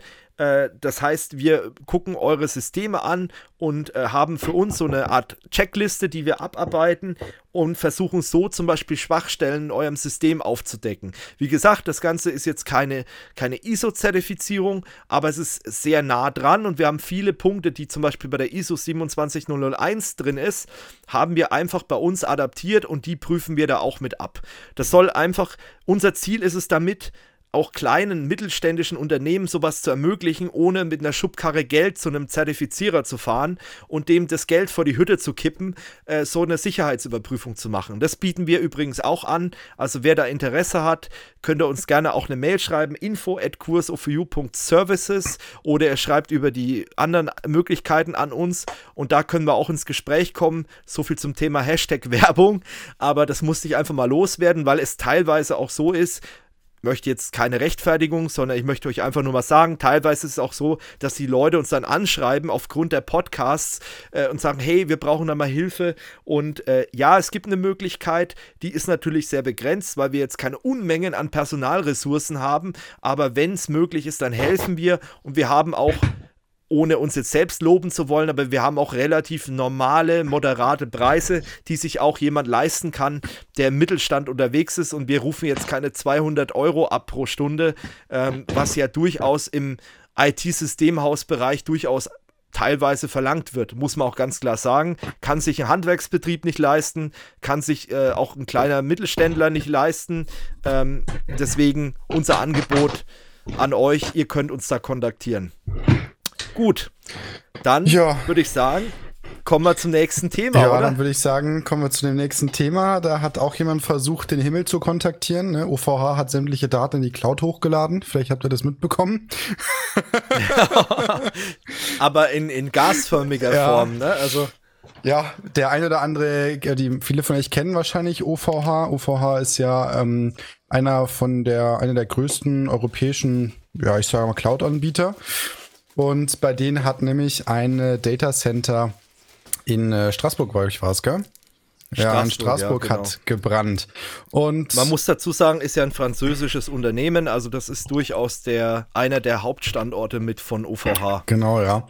Ja, das Ganze ist, ähm, ja, könnte man sich sagen, ja, gut, Mai passiert. Ähm, ist aber sehr interessant, wenn man sich dazu auch mal so die ganzen, ich sag mal, Schlagzeilen, alles, was man zum Internet findet, mit anschaut weil, ähm, naja, da bleiben dann schon so ein paar Fragen offen, oder Steffen? genau. Also was vor allem auch die, die Bausubstanz angeht, also wie das Rechenzentrum aufgebaut ist.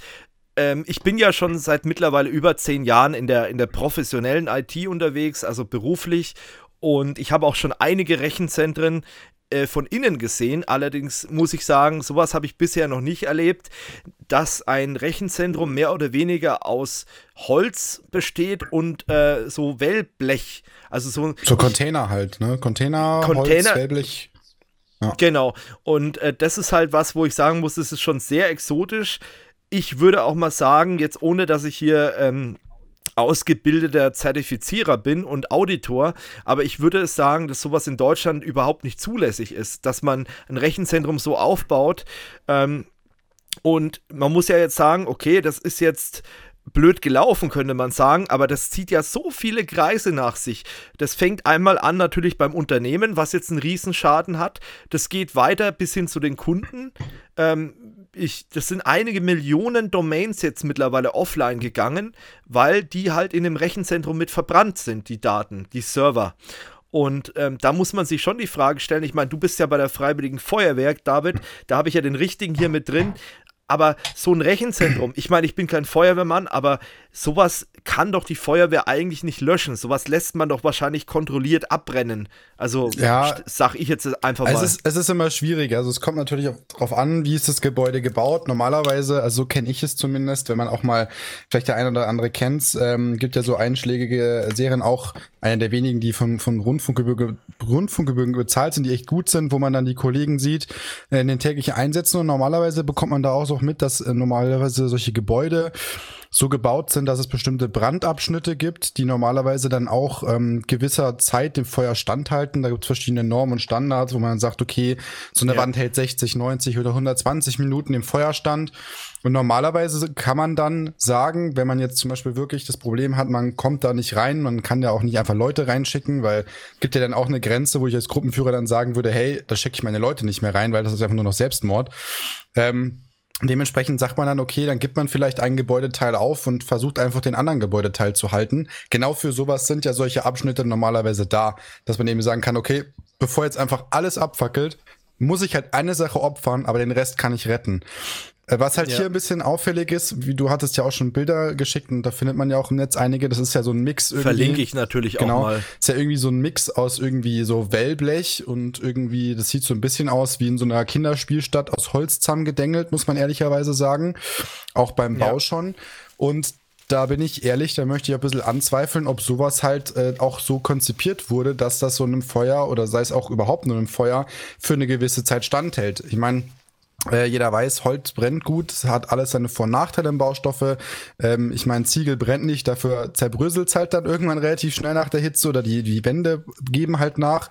Aber ob Holz jetzt das richtige Material für so ein Rechenzentrum ist, möchte ich jetzt dann doch mal dahinstellen. Vor allem ähm, glaube ich auch nicht so, wie das beim Bau ausschaut, dass man da solche, ich sag mal, so Brandabschnitte gebaut hat, wo man sowas einfach schützen kann, weil so auf den Bildern sieht das ein bisschen aus, als möchte man einfach irgendwie so ein, so ein Containergebäude mal schnell hochziehen. Das könnte irgendein Bürogebäude oder eine, eine notdürftige Schule sein. Dass da ein Datacenter reinkommt, äh, ja.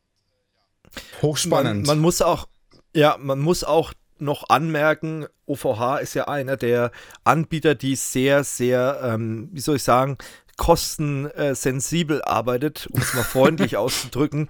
Ähm, weil, also, die arbeiten wirklich, also man könnte schon, wenn man jetzt böse wäre, würde man sagen, das ist so der Kick unter den Hostern oder der Teddy unter den Hostern, weil ohne Scheiß, er bietet virtuelle Maschinen für 1 Euro an. Und dann frage ich mich, wie funktioniert sowas? Da kannst du nur auf Masse gehen, okay, aber irgendwo sind auch bei der Masse mal Grenzen gesetzt, weil du hast ja eine Buchhaltung, das muss ja unter Umständen jemand diesen 1-Euro-Server auch supporten und so weiter. Also das ist wirklich sehr, sehr äh, schwierig nachzuvollziehen, wie sowas überhaupt sich rechnen kann. Und das, jetzt weiß ich auch, wie sich sowas rechnet, weil man spart vielleicht an der einen oder anderen Stelle, ich möchte jetzt wirklich OVH nicht irgendwie in Misskredit bringen oder so, aber ich, das, was man halt sieht, ist schon wirklich sehr schwierig und hat mit der Auffassung, die ich von einem Rechenzentrum habe und auch wir bei Kurs of You, wir haben ja auch in Rechenzentren Server untergebracht und daher wissen wir ja auch ungefähr, was, worauf es ankommt und was wir wichtig erachten und das ist halt alles da nicht gegeben.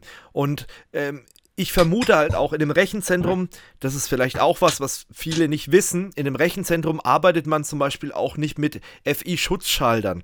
Ähm, zur Erklärung jetzt mal so Elektriker, bitte schlagt mich jetzt hier nicht. Aber im Prinzip ist es so, wenn, wenn ein, ein Fehlerstrom auf, eine, auf einer Steckdose zum Beispiel ist oder auf einem Stromkreis, dann würde der auslösen. So. Und das tut man in einem Rechenzentrum bewusst rausnehmen.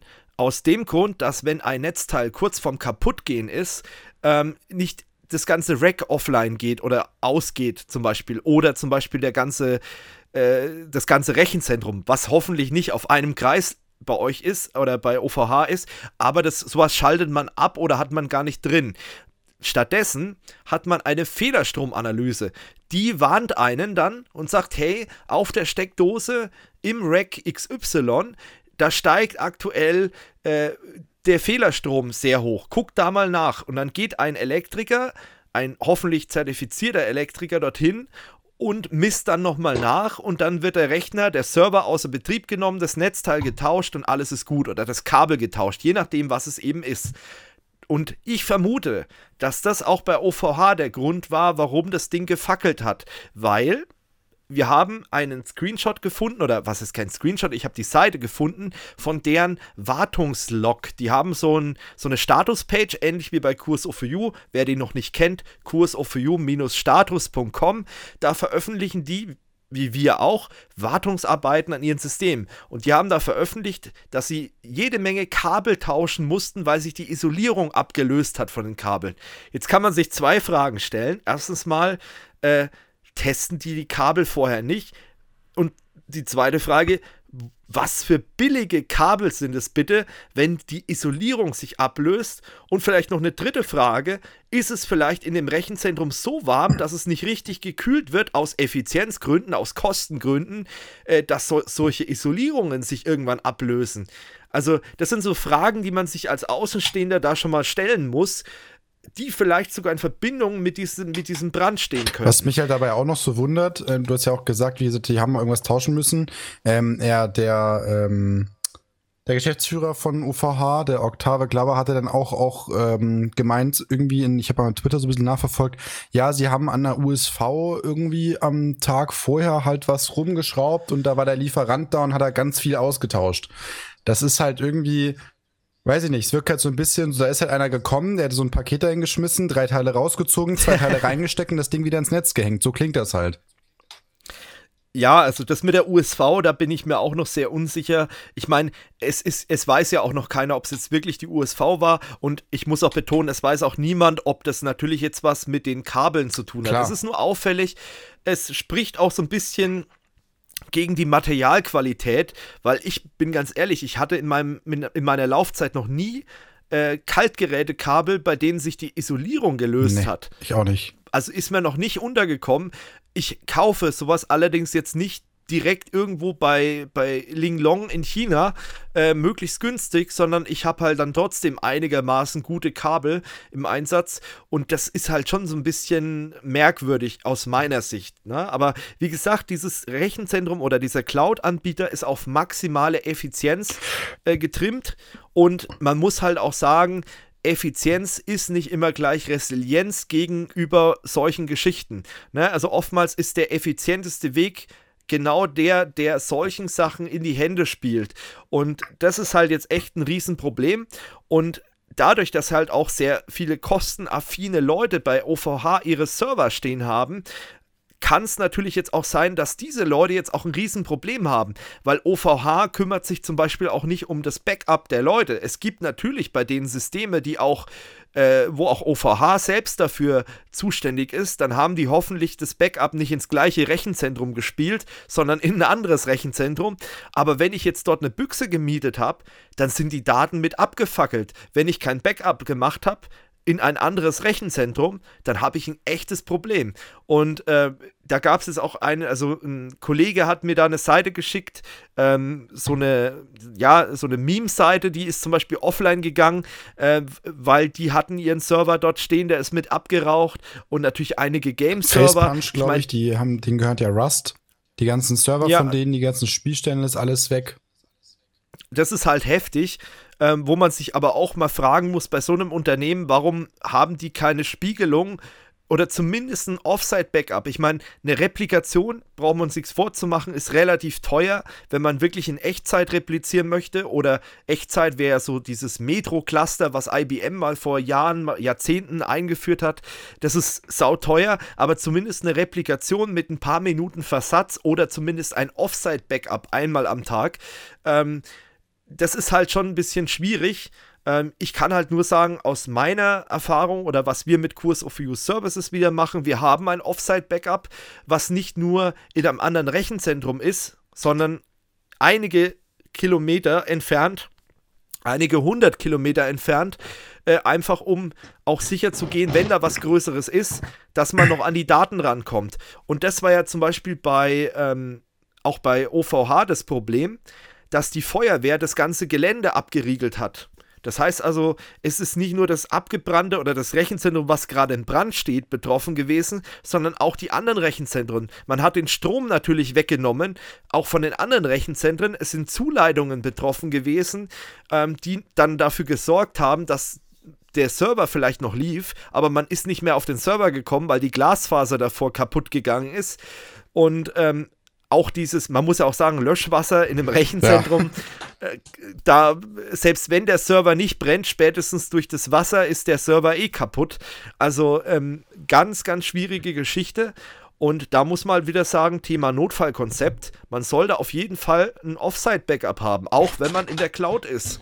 Man sollte definitiv nicht nur auf den Cloud-Anbieter vertrauen, ähm, sondern man sollte sich auch Gedanken machen, dass man vielleicht nochmal ein Backup woanders hat und bestenfalls vielleicht sogar eine richtige Replikation dorthin.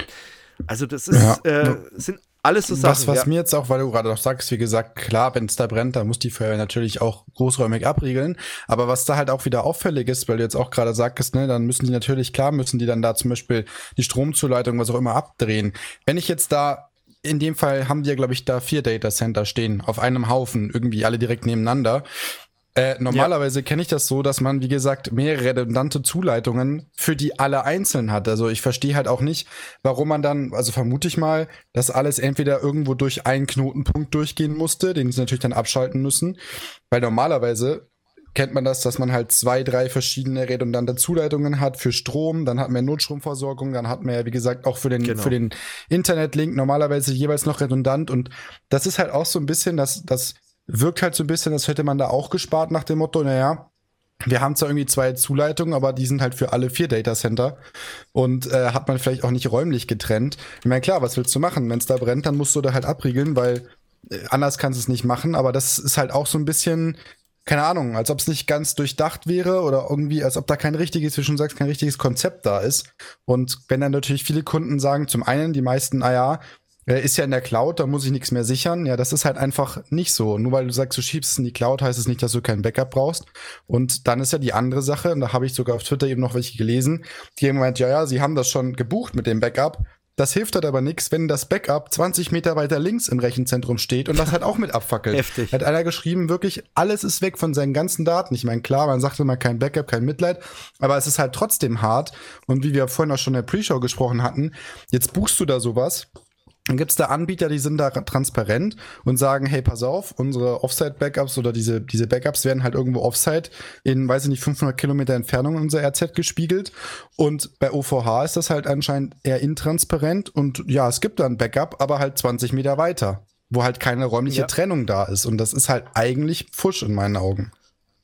Ja, also im besten Fall sollte natürlich, also das Mini absolute Minimum ist natürlich, dass man das Backup in einen anderen Brandabschnitt ja. packt. Was natürlich bei sowas schwierig ist, weil wenn ich äh, aus Wellblech und Holz irgendwie ein Rechenzentrum habe, dann habe ich de facto, dann ist alles ein Brandabschnitt. Ja. Weil da, äh, das, wenn einmal das Fackeln anfängt, dann, dann machst du da nichts mehr. So, das ist der Punkt eins. Dann ist halt das Thema, äh, man sollte halt auch schauen, dass, ähm, dass man die, an dieses Backup auch wieder rankommt. Und dieses Thema mit der Zuleitung, ähm, also ich habe es bisher bei keinem deutschen Rechenzentrum, jetzt muss ich mal für den Rechenzentrumsstandort Deutschland wirklich mal, äh, ja, hier ein bisschen aufräumen. weil wir in Deutschland haben, glaube ich, kaum Rechenzentren, die nicht mindestens zwei verschiedene Hauseinführungen bei einem Rechenzentrum ja. haben. Bei einem. So, also ich habe keinen Anbieter, auch die Anbieter, bei denen wir unsere Server stehen haben von Kurs of For You, da sind alle Rechenzentren mit mehreren Leitungen von verschiedensten Seiten. Das hat nicht nur was mit Brand zu tun, das hat auch was mit, hier baggert jemand an der Straße zu tun äh, und dann ist auf einmal das Rechenzentrum offline. Deswegen, die haben mehrere Zuleitungen von mehreren Seiten, äh, dass wenn sowas passiert, dass da ein Bagger reingreift, dass es einfach weitergeht. Es ist ja nicht immer der Brand. In dem Fall war es jetzt der Brand und es ist auch ziemlich heftig, weil sowas passiert eigentlich nicht oft. Muss man auch mal wirklich sagen. Es passiert nicht oft, aber man muss halt trotzdem, für den Fall der Fälle, sollte man halt trotzdem sich vorsehen und das ist scheinbar, muss man wirklich sagen, bei OVH nicht so wirklich passiert. Nicht so, wie es denn sein sollte. Und wenn man mal guckt, die sind zwar, die haben, und das ist ja auch so ein bisschen das Trügerische, wir haben ja vor einigen Jahren haben wir uns ja auch mal bewusst gegen OVH entschieden, weil wir haben intern ein, ein Proof of Concept gemacht, haben uns überlegt, zu welchen Rechenzentrumsanbieter gehen wir mit Kurs of Use Services, weil wir wollen ja Cloud-Dienste anbieten, wir wollen unseren Leuten, die, unseren Kunden die Möglichkeit geben, ihre Systeme outzusourcen und dann haben wir uns unter anderem auch OVH angeschaut. Und wir sind zu dem Entschluss gekommen, nee, das ist nicht das, was wir haben wollen. Es ist zwar preislich, wäre das auf jeden Fall unterhalb unseres Budgets gewesen, äh, aber wir haben relativ schnell gemerkt, Netzwerk war damals schwierig. Wie gesagt, das ist der Stand von 2016, 17 so um den Dreh, aber wir haben halt gemerkt, das ist nichts. Das funktioniert für uns nicht. Und letztendlich wollten wir dann auch jemanden in der Nähe haben, wo wir eine Co-Location haben können mit einem eigenen Rack und so weiter. Aber äh, letztendlich haben wir uns dann auch dagegen entschieden, weil wir gemerkt haben, dadurch, dass die so günstig sind, haben die auch jede Menge äh, Kiddies im Netzwerk, die irgendwie rumdossen oder irgendwelche Angriffe starten und rumspammen. So ja, und ähm, Phishing ist halt schwierig, sowas rauszubekommen als Anbieter, aber so DDoS und sowas, ähm, normalerweise bei den meisten Anbietern, die haben bei den nicht ganz günstigen, sondern bei den mittelpreisigen, die haben Systeme im Netz, die sowas verhindern. Die halt verhindern, dass praktisch der eine Kunde, der lustig um sich rumdost, den ganzen Switch mit runterzieht oder die ganzen Server, die auf dem gleichen äh, Host mit drauf sitzen, auch mit runterzieht. Also die virtuellen Server. Und das hat halt alles OVH damals nicht gehabt. Aber äh, ist natürlich klar, wenn ich sehr, sehr günstig bin, dann kann ich sowas halt nicht mit anbieten. Das ist eine ganz klare Sache. Und ähm, und das waren alles so Punkte, wo wir gesagt haben, nee, das wollen wir nicht. Und dann haben wir uns dagegen entschieden. Und äh, klar, natürlich, die haben auch dedizierte Server, aber das bringt halt nichts, wenn dann der Switch mit abraucht. Und wie gesagt, Co-Location war für uns halt dann, äh, also in Frankreich die Co-Location zu haben, ist ein bisschen weit weg von hier aus. Äh, deswegen haben wir uns dann auch dagegen entschieden. Aber der Eindruck damals, der war wirklich nicht gut. Wir hatten Tickets erstellt, damals bei unseren Servern, die wir testweise äh, angemietet hatten. Und diese Tickets, die haben teilweise wirklich drei, vier Wochen gebraucht, bis sie beantwortet wurden. Also wirklich einfachste Fragen. Äh, und das, das kann es einfach nicht sein. Wenn ich da irgendwo bin, dann ja. möchte ich auch die Möglichkeit haben, Anfragen zu stellen, die relativ schnell beantwortet werden. Und das war wirklich sehr ernüchternd. Was halt, was mir jetzt gerade auch noch so gekommen ist, das habe ich nicht vorhin auch noch gelesen, ähm, weil eben meint, dass ja 2016 ja schon, ja, ich sag mal, oder da so gegen UVH entschieden. Das Rechenzentrum hier von denen ist 2011 gebaut worden. Ähm, und die haben ja, wir haben ja damals auch schon mal mit UVH ein bisschen rumprobiert und hatten da ja auch schon, wie du schon gesagt hast, so unsere Probleme und Bedenken zwischendrin mal. Das Unternehmen hier schiebt jetzt zum Beispiel das Ganze auch so ein bisschen darauf, ja, das Rechenzentrum ist ja noch eine alte Generation. Das ist halt auch so eine Sache, wo man sagen muss, wenn man halt dann mal so die, ich sag mal, die gängigen Hosts auch bei uns, auf denen man äh, sag ich mal, auch Vertrauen rein hat, ähm, schaut, die schauen halt, dass solche Sachen aktuell sind, ne? dass da halt die aktuellsten Systeme laufen, dass das alles überprüft und gewartet wird. Hier in dem RZ hatten die wohl noch nicht mal eine Löschanlage oder irgendwas. Und das ist halt auch ja. wieder so eine Sache, ähm, ja, klar läuft das auch so, aber. Ja, ähm, ja, ich meine, man mietet sich ja auch in so einem Rechenzentrum ein. Das ist ja auch unser Argument immer für kleine Unternehmen, dass wir sagen, hey, äh, die haben eine Infrastruktur, die kannst du dir als kleiner Handwerksbetrieb eigentlich nicht leisten. Ne? Eine Löschanlage rund um die Uhr Sicherheitsdienst und solche Geschichten, das kannst du dir natürlich für deinen Serverraum als Handwerksbetrieb nicht leisten. Aber wenn man das als Rechenzentrum nicht mal hat, dann ist auch dieses Argument, äh, weg, weil äh, zu Deutsch eigentlich, man könnte dann selber im Keller die Server auch betreiben. Man braucht halt nur den Internetanschluss und dann geht's los. Und, und das ist halt was, wo ich sagen muss, absolut daneben. Also sowas kann ich eigentlich nicht bringen als äh, Anbieter. Ich bin gerade mal auf deren Seite auch unterwegs gewesen ich bilde mir ein, dass die ähm, Seiten, wo die Rechenzentren beschrieben sind, dass das irgendwie nicht mehr so ausführlich war, ist, wie es mal war, weil die hatten früher mal wirklich sehr ausführlich äh, beschrieben, wie groß deren RZs sind und so weiter. Das ist irgendwie nicht mehr so ausladend alles beschrieben, aber interessant. Ich sehe auch gerade hier, Louis Vuitton ist zum Beispiel auch bei denen Kunde, also die, die haben schon die haben schon so ein bisschen Referenzen, wo man sagen muss, okay, natürlich auch sehr viele ähm, französische Unternehmen oder auch, äh, wie heißen die? Villaroy und Boch, heißen ja. die so? Diese Kloschüsselhersteller und, und Waschbecken und so weiter. Die haben sie auch als Referenz ja, dann, drauf. Äh, die, ähm, na, die französische Regierung ist Kunde bei denen. Das Centre Pompidou mhm. ist auch äh, bei denen, ist so, so ein Kulturzentrum in Paris sind Kunden bei denen und die waren auch komplett teilweise weg ein paar Stunden. Ah, genau, und glaube ich Coinbase oder wie heißen sie? Coinhouse.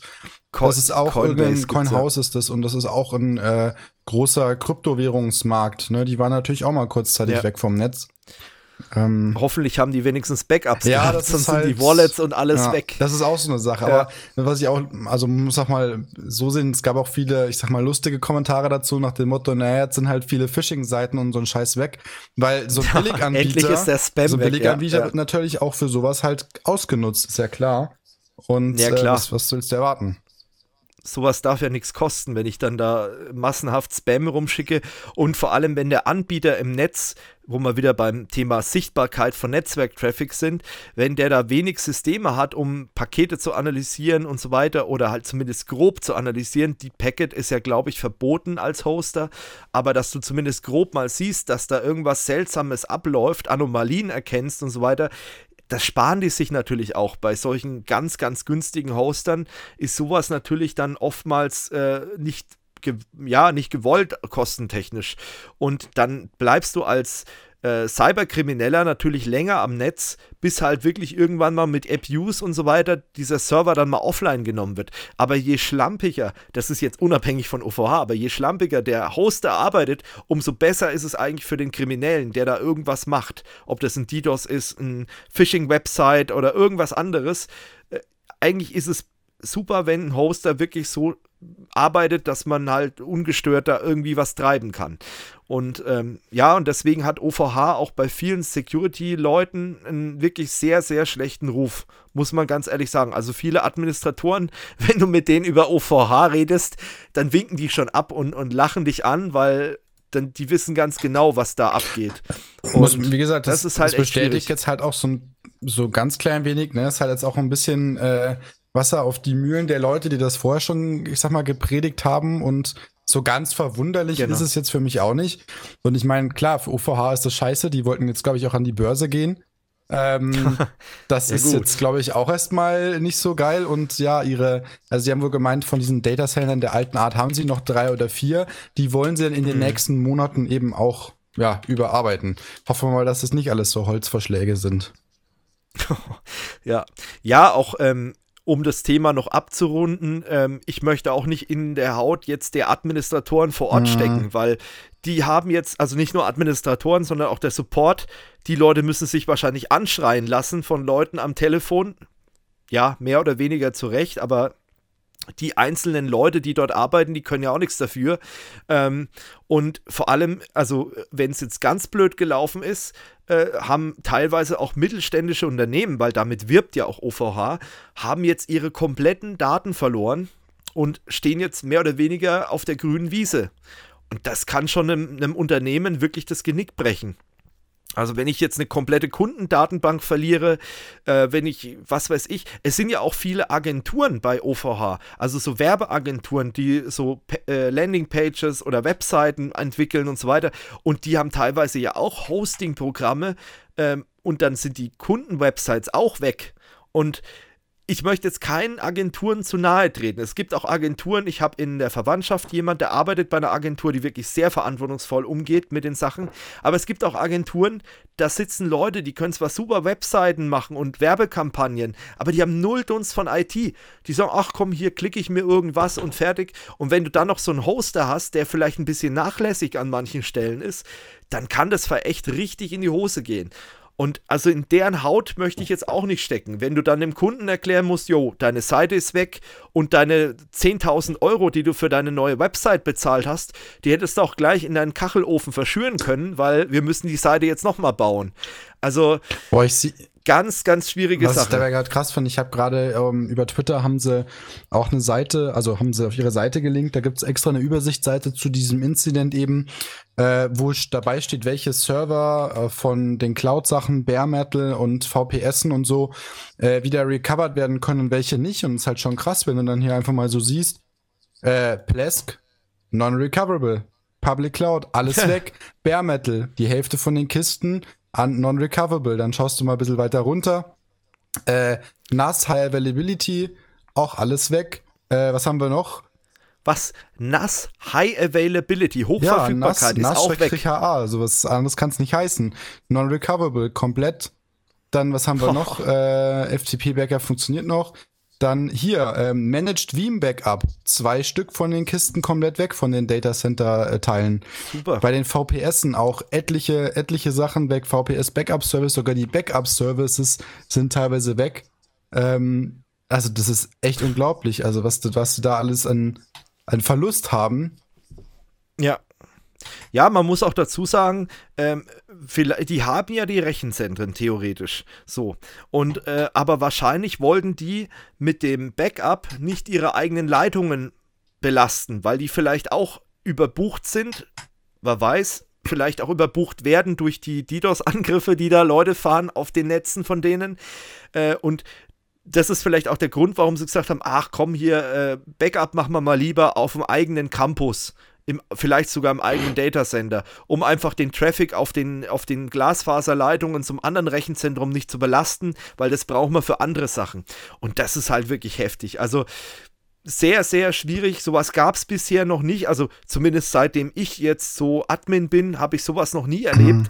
Ich habe zwar mit, mitgekriegt, dass bei VMware auch mal ein Rechenzentrum gebrannt hat, aber VMware, ganz ehrlich, wenn die keine Hochverfügbarkeit haben und Zeugs, äh, Replikation und schieß mich weg, dann weiß ich auch nicht. Vor allem, das bieten die ja selbst auch an als Produkte. Ähm, also von daher äh, glaube ich schon, dass die da was haben. Aber bei gerade bei so einem Anbieter, der sehr nah an, an Privatkunden auch ist, ist es halt besonders tragisch einfach. Und ähm, da geht es jetzt wirklich nicht um irgendwelche Game-Server, weil ganz ehrlich, Game-Server ist zwar schade, ne, aber wenn es halt weg ist, naja, gut. Wir haben damals auch den David seine Aktion von Minecraft überlebt, äh, um da nochmal äh, einen Seitenhieb rauszufahren. Aber an sich, äh, wie gesagt, also wenn jetzt ein Unternehmen da betroffen ist, ein Mittelständler, der kann teilweise vielleicht zumachen, wenn es hart auf hart kommt. Und da zahlt der OVH nix, weil die haben sicherlich in den AGBs Ja. sich so rausgewunden, äh, dass du da auch keine Regressansprüche Habe ich hast vorhin auch auf Twitter gesehen, hat einer, glaube ich, auch drunter gepostet. Ich, ich ähm, habe es vorhin überflogen, kann es nicht eins zu eins wiedergeben, aber stehen da, also was die alles ausgeschlossen haben, da warte mal. Sie haben ausgeschlossen Feuerexplosion, ähm, Transmission Network Failure, äh, zusammen oder Einsturz der Gebäude durch eine Epidemie, ein Erdbeben, ein Hochwasser, ein Stromausfall, Krieg, ein Embargo, ein Statut, äh, Injunction, weiß ich jetzt nicht, dann, äh, wenn wenn vom, vom, ähm, vom, von der Regierung abgeschaltet wird, äh, keine Ahnung, Angriff, Boykott, alles ausgeschlossen. Also, Ja, da, da hat man sehr viel Vertrauen in diese ja, Cloud. wenn du dann mal Also, schaust, also was ich jetzt so auch bei mir aus dem Firmenumfeld weiß, was du für, für, ich sag mal, Desasterpläne haben musst für alle möglichen Sachen, die passieren Ja. können, mit Atomumschlag und abstürzendem Flugzeug und so, dann fragst du dich dann schon. Das ist wie das in anderen Ländern Ja. wird das halt irgendwie ein bisschen auf die leichte Schulter genommen, hat man das Gefühl. Ja, auch der Brandschutz. Also wenn man jetzt überlegt, was bei uns Brandschutz, der nimmt zwar teilweise absurde Züge an, also dass dann irgendwelche Gänge um 10 Zentimeter verbreitert werden müssen, ansonsten wird der Laden dicht gemacht, alles schon mitgekriegt. Also das ist teilweise schon überreguliert bei uns in Deutschland und wahrscheinlich in Frankreich völlig egal. oder, oder bei Industrieanlagen völlig egal. Also wie, wie das jetzt bei Hotels aussieht oder bei ähm, Wohnungen, weiß ich nicht in Frankreich, aber scheinbar ist der Brandschutz bei solchen Rechenzentren ja nicht so ausgeprägt. Nennen wir es mal so wenn man das mal vergleicht, jetzt mal, ich, wie gesagt, ich habe einige Rechenzentren schon gesehen. Es gibt Rechenzentren, äh, die zum Beispiel eine Sauerstoffreduzierung drin haben, auch hier in der Region. Die, die, Stadtwerke hier um die Ecke, die haben sowas, kann man mieten, kann man sich einmieten. Die haben eine dauerhafte Sauerstoffreduzierung. Da kannst du kein Feuerzeug in dem Ding anmachen. Ähm, was natürlich ein, ein USP ist für dieses Rechenzentrum, weil wenn ich Daten habe, die sehr, sehr, sehr, sehr sicher sein sollen, äh, dann kann ich mich da einmieten und dann werben die natürlich auch damit.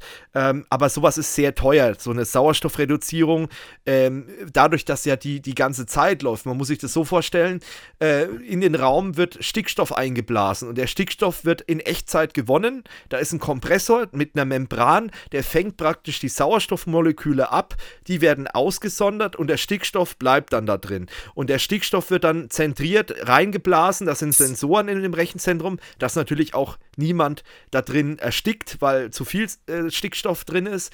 Und dann wird der da gezielt eingeleitet in das Rechenzentrum. Ist natürlich, was Brandschutz angeht, absolut ja, das Nonplusultra, aber es kostet halt einen Haufen Geld. Aber sowas gibt es eben auch, wenn man wirklich sich absolut dagegen absichern möchte. Wir bei Kurs of You, wir haben einen Kompromiss gewählt. Unser Hoster oder unser Rechenzentrum, wo unsere Hardware steht, ähm, der macht es so, der hat einmal eine Löschgasanlage, der hat eine Brandfrüsterkennung, also mit, der erkennt kleinste Partikel von Rauch in der Luft und so weiter und auch Überhitzung anhand von Wärmebildkameras und so weiter. Und äh, die haben natürlich auch, wenn man sowas früh erkennt, haben die natürlich auch die Möglichkeit, dass sie dann bei so einem kleinen äh, Entstehungsbrand nennt man das, ja. glaube ich, Entstehungsbrand, dann mit einem Feuerlöscher nochmal schnell hingehen kann und dann ist alles gut erstmal. Also mit einem CO2-Löscher, wohlgemerkt.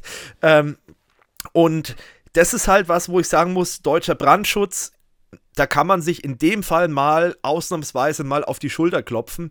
Und wie gesagt, also ich kenne es halt von vielen Rechenzentren, die das wirklich gut gelöst haben. Dann gibt es ja auch diese Gaslöschanlagen, die wir da auch mhm. mit haben bei dem Anbieter.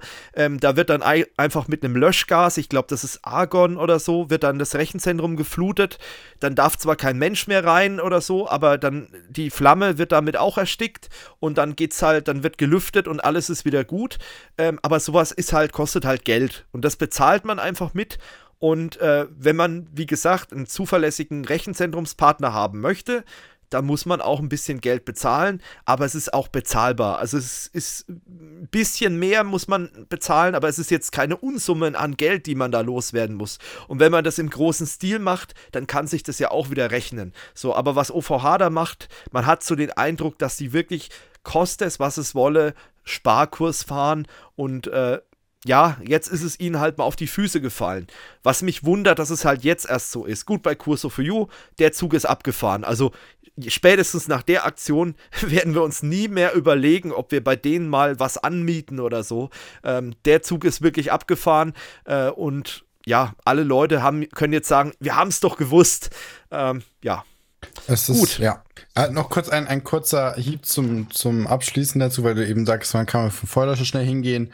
Wenn ihr euch einen Feuerlöscher für zu Hause anschafft, nehmt keinen Pulverlöscher, weil wenn ihr den einmal für irgendwie, wenn euer PC brennt oder so, und ihr, ihr drückt einmal ab in eurem Zimmer, dann könnt ihr den Rest in eurem Zimmer wegschmeißen. Das Pulver setzt sich überall rein. Das ist, äh, sorgt auch für Korrosion, ist elektrisch leitend. Also so als kleiner Tipp für Elektronikbrände sowieso schon gar kein Pulver und äh, auch generell im Haushalt keinen Pulverlöscher, dann lieber Schaum oder Wasser oder äh, ja. andere Geschichten, CO2 oder so. Aber da, ja. lasst euch das gesagt sein. Die sind zwar super billig, überall gibt es die Pulverlöscher, aber die wollt ihr nicht verwenden. Ja, also ähm, da muss man auch noch dazu sagen, es ist sicherlich auch der Gesundheit nicht so ja, zuträglich. Absolut. Klar, man hat den Rauch, man hat den Rauch, äh, wo man auch vorsichtig sein muss. Das unterschätzen auch viele Leute. Was ich, weil du es ja vorhin erwähnt hast, wir können das eigentlich sagen mit der Sendung. Also, du meinst sicherlich WDR Feuer und Flamme, die Serie, genau, ja. die gibt es auch auf YouTube. Die ist wirklich super. Also, ich habe mit Feuerwehr wirklich nichts am Hut, aber ich bin wirklich Fan der Serie, weil man da wirklich super gute Eindrücke bekommt und vor allem man so Sachen, die man zwar mal gelernt hat, Erste-Hilfe-Kurs oder keine Ahnung was, das wird dann nochmal ein bisschen ver, verfestigt oder man bekommt mal einen Eindruck, wie es in der Realität abläuft und so weiter. Und mir war auch bisher nicht so klar, dass halt wirklich Rauchgase so gefährlich sind und dass man halt, äh, dass halt ja, dass es halt wirklich, dass man so schnell vergiftet werden kann damit. Und dass man zum Beispiel auch, wenn man sich sowas einatmet, dass man dann zum Beispiel noch Stunden danach einfach umkippen kann und tot sein kann. Weil dann eben dieser Sauerstofftransport im Blut nicht mehr richtig funktioniert und solche Geschichten. Also wirklich hochinteressant. Wer sich dafür interessiert, Feuer und Flamme, da gibt es die ganzen Staffeln, glaube ich, offiziell vom ja. WDR sogar auf YouTube. Absolute Eine coole Serie. Die Leute sind dort auch wirklich gut. Genau, also ja. eine der wenigen Sendungen, wo man sagen kann, dafür sind Rundfunkgebühren mal sinnvoll investiert. So. In meinen Augen. Definitiv. Und ich habe auch schon von anderen Feuerwehrleuten gehört, die gesagt haben, endlich zeigt mal ein Fernsehsender unsere Arbeit ungeschnitten ja. und vor allem, man muss auch sagen, was auch wirklich ein, ein Novum ist bei der Serie, die Feuerwehrleute kommentieren ihre eigenen Einsätze. Das heißt, da ist nicht irgendein Redakteur, der das, was er mal aufgeschnappt hat, äh, halb falsch wiedergibt, sondern da sitzt wirklich der Feuerwehrmann und kommentiert den eigenen Einsatz und dann kriegt man halt auch Informationen, die der, der Redakteur schon längst vergessen hat oder als unwichtig irgendwie verspeichert hat in seinem Kopf, kriegt man da halt ungefiltert mit und deswegen absolute Empfehlung am Ende nochmal. Gab sogar eine Folge, ähm, wo es in einem kleinen, äh, ich glaube, das war, Rechenzentrum war es nicht, aber es war irgendein, was ein Rechenzentrum?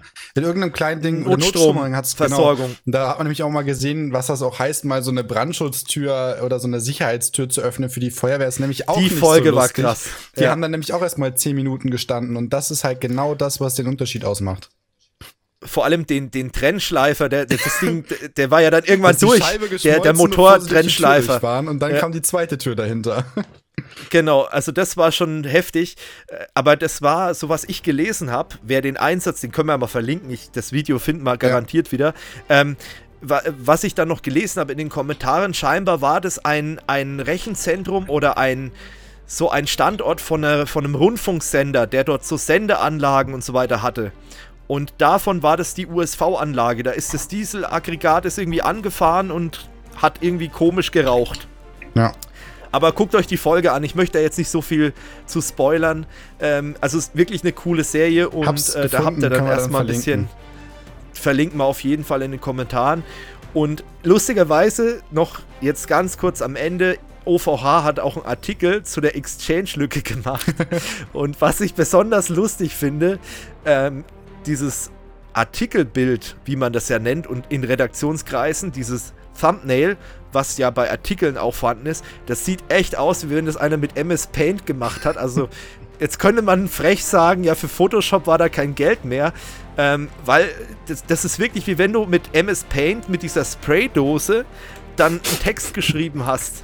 So sieht das aus. Also das ist wirklich, es, es ist schon für so ein, für so ein Unternehmen ist es schon echt peinlich. Ja. Aber gut, das nur noch so am Rande.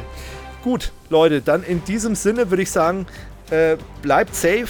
Wie gesagt, Produktplatzierung für QSO für Your Services habe ich ja gemacht. Wenn ihr einen zuverlässigen Rechenzentrumspartner für, die, für euer kleines Unternehmen oder den Mittelstand braucht, wir haben sowas, wir können sowas bieten. Wir haben auch Partnerunternehmen, die euch da bis ins kleinste Detail unterstützen können. Wie gesagt, alles für kleine und mittelständische Unternehmen und ähm, auf Augenhöhe und vor allem auch bezahlbar und vor allem auch mit einem ordentlichen Brandschutz und einem IT-Sicherheitskonzept und auch einem Disaster Recovery, ähm, wie sich das gehört. Und ja, bleibt sicher, lasst nichts anbrennen und bis zum nächsten Mal. Ciao. Ciao.